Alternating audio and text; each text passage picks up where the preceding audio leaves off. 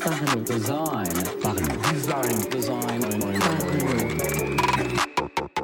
Design. Saison 4 est sponsorisé par The Theory, le site des product designers. Salut, c'est Romain Pinchna, bienvenue dans Parlons Design. Aujourd'hui, on va parler de deux sujets très opposés, très tendances qui m'ont beaucoup intrigué. C'est d'un côté l'idée d'un design euh, digital plus écologique, plus respectueux de l'environnement, et de l'autre côté l'idée qu'on a des appareils surpuissants qu'on exploite très peu et que du coup il faudrait vachement se faire plaisir sur les interactions, sur ce qu'on propose à notre utilisateur pour profiter finalement euh, de la puissance à laquelle on a accès.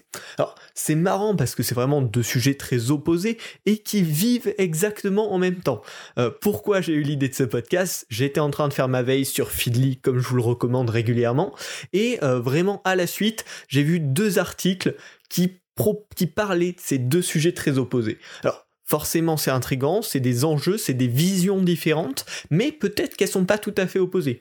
Peut-être qu'il y a quelque chose à en faire en mixant les deux, en trouvant le bon équilibre en fonction des typologies de projets, en fonction de la mentalité aussi, euh, de, de l'entité qu'il y a derrière. Et donc, voilà, je pense qu'on va pousser ça un petit peu plus loin et euh, j'ai envie de vous en parler. On va commencer déjà avec la première partie sur le design écologique. Qu'est-ce que ça représente Qu'est-ce que c'est. Un projet qui le représente bien et qui est assez intéressant euh, d'un point de vue de communication et même de réalisation, c'est un projet poussé il y a peu par Volkswagen pour leur nouvelle voiture électrique euh, où ils ont fait une version de leur site low carbon, donc plus respectueux de l'environnement, avec notamment pas du tout d'images, pas du tout d'images, mais juste les images étaient représentées par des caractères ASCII, donc les caractères classiques on va dire, qui dessinait les différentes voitures, notamment vu qu'on est sur un site de voitures, et les différentes illustrations. L'avantage de ça, c'est que c'est que du texte, donc c'est bien bien plus léger que des images, et donc ça devient le carbone parce qu'il y a moins de stockage sur les serveurs, moins de données à envoyer à chaque appareil, donc forcément, c'est une économie. En plus de ça, d'après ce que j'ai pu observer, on a derrière pas un gros CMS. Euh, donc les CMS, c'est ce qui permet de générer le contenu. C'est souvent ce qui est derrière beaucoup de gros sites web éditorial, même des petits, et c'est ça qui est souvent le plus affligeant.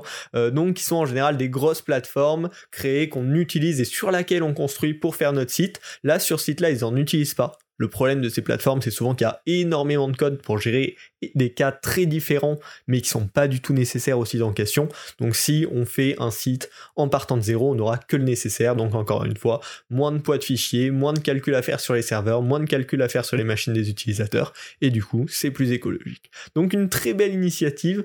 Euh, qui malgré tout est pas parfaite, hein, parce que le site classique existe et c'est celui sur lequel tombent les consommateurs par défaut, ce qui veut bien dire que derrière il y a des enjeux business qui poussent à euh, éviter ça, à l'utiliser comme petit site de communication, mais pas comme site principal pour vendre. C'est peut-être dommage, faudra voir aussi, c'est une première expérimentation, mais ça représente bien cette idée de design écologique. On va trouver quels sont les gros leviers pour améliorer euh, bah, tout simplement l'impact d'un site web, car oui, c'est pas parce que c'est du digital qu'il n'y a pas d'impact sur euh, bah, la nature, l'écologie, le monde qui nous entoure. L'article aussi qui m'a fait tomber euh, sur ce, sur ce sujet-là, c'est euh, sur le studio euh, Format Fantasma, qui est un studio de design centré sur l'écologie, qui propose bah, déjà à ses clients des prestations avec des designs de sites notamment euh, plus respectueux de l'environnement, et leur site bien sûr est le reflet de cette mentalité. Pour ça, eux, ils sont appuyés sur d'autres points, notamment l'utilisation de typographies qui sont déjà disponibles sur les ordinateurs des utilisateurs. Donc ils ont utilisé Arial ou Times New Roman, et l'avantage c'est que c'est préinstallé sur tous les ordinateurs, donc pareil, à chaque fois qu'un utilisateur va sur le site, il n'y a pas besoin de charger une fonte externe, elle est déjà sur l'ordi, ça économise du temps de chargement, ça économise de la donnée, ça économise du stockage. Pareil, il y a relativement peu peu d'images sur le site. Euh, en plus de ça, ils expliquent qu'ils ont mis en place un système qui permet à chaque fois vraiment d'envoyer la bonne taille d'image en fonction de l'appareil, en fonction de l'écran de l'utilisateur, pour éviter, éviter d'envoyer par exemple une grande image prévue pour des écrans Retina sur des écrans plus anciens de moins bonne qualité. Et donc, encore une fois, adapter les chargements au périphérique. Et enfin, il y a également assez peu d'animation. Donc ça, ça permet de moins faire travailler techniquement l'appareil sur lequel le site tourne, et du coup économiser de l'énergie consommée directement par l'appareil. Donc c'est vraiment des initiatives différentes mais très intéressantes qui vont dans cette même direction, et qui prouvent à L2, hein, c'est des très beaux sites, c'est-à-dire on peut faire quelque chose de graphique, d'agréable visuellement, sans charger des fonds externes, sans mettre des images, euh, sans mettre des animations dans tous les cas, et ça reste hyper professionnel. Donc bien sûr, je vous mets les liens en description, mais c'est très intéressant et euh, c'est une tendance en tout cas qu'on voit arriver au fur et à mesure. Bien sûr, avec ça, il y a quelques problèmes qui vont. Euh, déjà, c'est potentiellement, si tous les sites étaient comme ça, il pourrait y avoir une certaine pauvreté de l'expérience. On serait très très très habitué à Arial et Times New Roman. Euh, on retrouvait à peu près un petit peu partout la même chose. Mais encore, c'est pas tout à fait vrai parce qu'on sait souvent que les contraintes, ça libère aussi la créativité. Plus on est contraint, plus on va essayer de trouver des solutions un petit peu innovantes pour se démarquer au sein de ces contraintes. Donc, c'est à voir, c'est à tester au fur et à mesure que la tendance grossit. L'autre risque qui va avec, c'est le risque de répétition, un petit peu comme le euh, Google Material Design que beaucoup, beaucoup, beaucoup de monde s'est mis à suivre. Et du coup, on s'est retrouvé sur beaucoup de sites qui se ressemblaient. Là, ça pourrait faire pareil, mais c'est un petit peu le souci de toutes les tendances. Et enfin, euh, le dernier petit problème qui en est un, demi, mais c'est de se concentrer par exemple sur les mauvais points. Euh, quand on voit que Format Fantasma optimise même les fichiers de, de fonte pour en charger le moins possible, c'est des fichiers qui sont très léger en général si on le compare à l'utilisation d'un gros CMS derrière ou à la mise en place d'une image ou d'une vidéo dans un site, c'est rien. Et donc après, il faut vérifier que ce soit pas juste un outil marketing, dire on n'a pas chargé de fonte pour euh, économiser, alors que derrière, ils ont fait, ils ont utilisé des grosses librairies, comme le font Format Fantasma par exemple, qui ont utilisé euh, jQuery, qui est une grosse librairie JS, qui est pas forcément nécessaire, surtout pour un site comme le leur, qui se veut low carbone. Euh, donc voilà, il faut vérifier que ce soit pas juste du marketing et que derrière, l'impact soit réel et ce soit pas juste de la communication, sinon on perdrait bien sûr tout l'intérêt de cette démarche. Par contre, niveau opportunité, forcément, on en voit plein. Déjà, engager une transition écologique au sein de sa structure, mais même au sein de la communauté, on va dire, plus de sites, euh, plus d'acteurs se mettront dans cette dynamique, plus ça entraînera la dynamique ça peut également, et ça c'est un énorme avantage pour l'utilisateur, rendre l'expérience plus fluide. Moins il y a de choses lourdes à charger, moins euh, ça demande de performance sur l'ordinateur de la personne, plus l'expérience est fluide, ça charge vite, il n'y a jamais de latence, et c'est forcément une expérience agréable. Et puis, Enfin, la dernière opportunité, c'est de faire encore mieux. Les deux sites dont je vous ai parlé, ils utilisent encore des analytics, des frameworks euh, derrière, notamment sur du JavaScript. Et ça, c'est des choses qui peuvent être optimisées, réduites et qui, encore une fois, réduiraient bah, les données téléchargées par l'utilisateur et également la puissance demandée à l'ordinateur ou à la machine pour travailler. Donc voilà, c'est une belle tendance, en tout cas très intéressante, euh, qu'il faut peut-être essayer d'exploiter dans ses prochains projets, essayer d'y réfléchir en tout cas, qu'est-ce, quels actes peuvent vraiment améliorer euh, les performances, on va dire, de ce site de ce côté-là. Euh, donc c'est une tendance assez intéressante.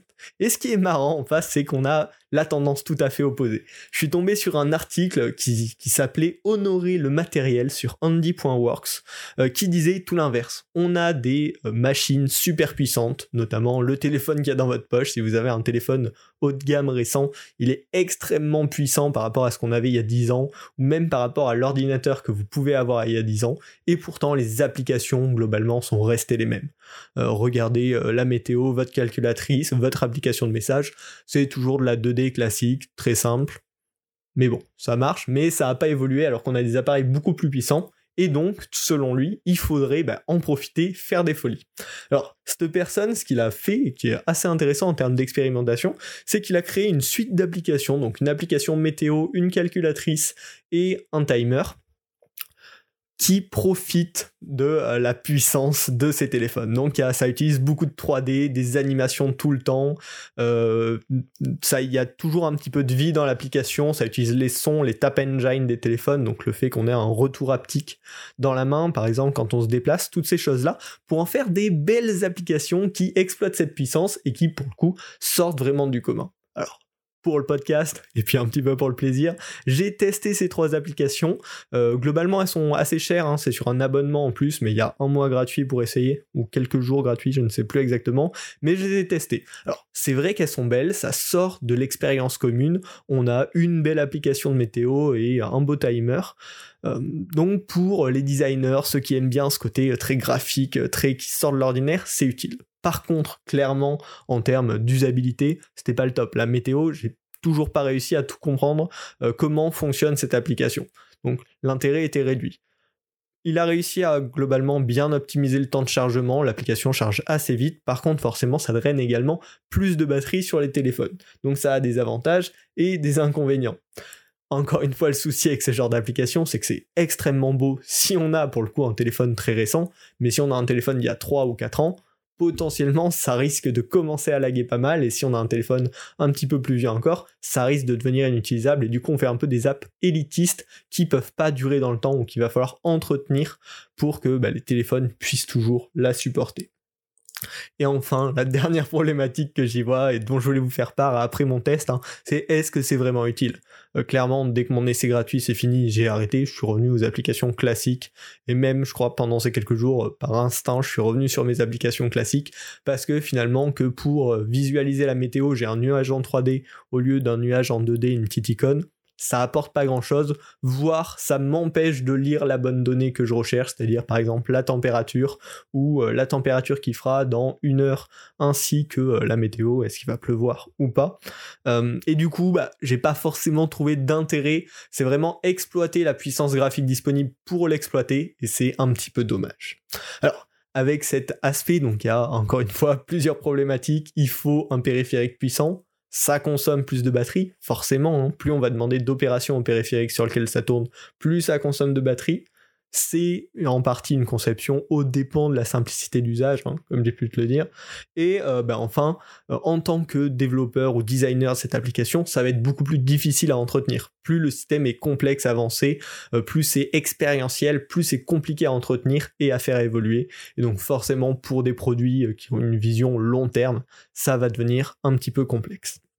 Par contre, il y a bien sûr des belles opportunités qui viennent avec cette vision-là. la première, c'est de se démarquer quand on a une application euh, de météo qui met de la 3D, qui met des jolies animations, un petit peu de bruit, un petit peu de touch engine. Bah, forcément, c'est agréable et on la repère tout de suite au milieu des autres applications. Et puis le deuxième, bah, c'est toujours viser plus haut, expérimenter, profiter de la technologie pour faire des choses nouvelles, des choses auxquelles on n'est pas habitué, pour émerveiller les gens et puis pour peut-être en trouver au final derrière des usages. Donc forcément, c'est intéressant. Voilà. On a fait un petit tour euh, des deux côtés de la force, mais quel est le bon côté de la force finalement? Quelle direction faut prendre? Quelle vision faut-il adopter? On s'en doute, il n'y a pas tout noir ou tout blanc, c'était jamais comme ça. Euh, mais je pense qu'il faut tout simplement savoir s'adapter au projet et des fois trouver un équilibre entre les deux. L'un n'empêche pas complètement l'autre. Donc, par exemple, si vous souhaitez créer une expérience unique, peut-être quelque chose aussi d'un petit peu plus euh, temporel qui va, qui, va, qui va se dissiper plus rapidement pour un événement, pour quelque chose comme ça, ça peut être intéressant de créer une expérience, de profiter un petit peu de la puissance actuelle et de faire quelque chose qui va être innovant, qui va émerveiller les gens avec des belles animations, peut-être un petit peu de 3D, euh, peut-être des ressources un peu lourdes, qui est une belle vidéo, c'est pas le souci. Mais voilà, pour quelque chose de plus instantané, de plus dans le moment, pour émerveiller les gens, ça peut être intéressant. Comme on fait des, des feux d'artifice dans la vraie vie, on n'en fait pas tous les jours et heureusement, euh, mais ça a un, côté artistique intéressant. Par contre, sur un produit plus long terme, où on veut optimiser le parcours du client, c'est super intéressant du coup pour améliorer l'impact environnemental également. En plus, ça améliorera, comme on l'a vu, l'expérience utilisateur au passage. Donc voilà, sur un produit euh, qui va être utilisé sur le long terme, c'est clairement beaucoup plus intéressant d'aller dans cette démarche. Et ensuite, sur les projets un petit peu entre deux, ça peut être tout à fait intéressant de trouver un juste milieu. C'est-à-dire exploiter les capacités techniques pour en faire quelque chose d'attrayant, d'un petit peu nouveau quand même, qui donne envie, mais en même temps optimiser les points importants, les vrais leviers sur lesquels on peut gagner euh, sur ce côté écologique pour avoir une expérience un petit peu innovante, mais qui respecte au mieux par rapport à ces contraintes euh, ben, l'impact écologique qu'a ce site web ou cette application. Voilà. Voilà un petit peu ma conclusion personnelle. Je sais pas si vous la partagez, n'hésitez pas à venir en discuter avec moi sur Twitter, euh, romainp underscore design, et puis c'est dans la description, ou sinon en commentaire si vous êtes sur YouTube. Euh, c'est intéressant d'avoir vos points de vue. Euh, je, vous attends. Ce qui est intéressant, c'est que finalement, bah, le changement il est perpétuel. Il y a plein de tendances qui naissent en même temps, qui des fois sont opposées, qui des fois peuvent finalement bien s'assembler. Et donc, c'est toujours intéressant d'aller creuser un petit peu, d'aller découvrir ça. Je vous invite vraiment à le faire. Hein. Euh, c'est comme ça qu'on peut trouver peut-être aussi des, idées un petit peu innovantes euh, dans cette période formidable avec autant, autant d'idées, autant de possibilités. Voilà. Ce que je vous invite à faire pour cette fin de podcast, c'est euh, bah, innover, prenez part au défi, et puis surtout, partagez le podcast Parlons Design. Si ça vous a aidé à ouvrir de nouveaux horizons, à découvrir de nouvelles idées, de nouvelles tendances, bah, n'hésite pas à le partager avec tes amis, avec tes collègues. C'est super pour la communauté, c'est super pour le podcast, ça fait toujours plaisir. Et puis on se retrouve la semaine prochaine pour un nouvel épisode de Parlons Design. Salut.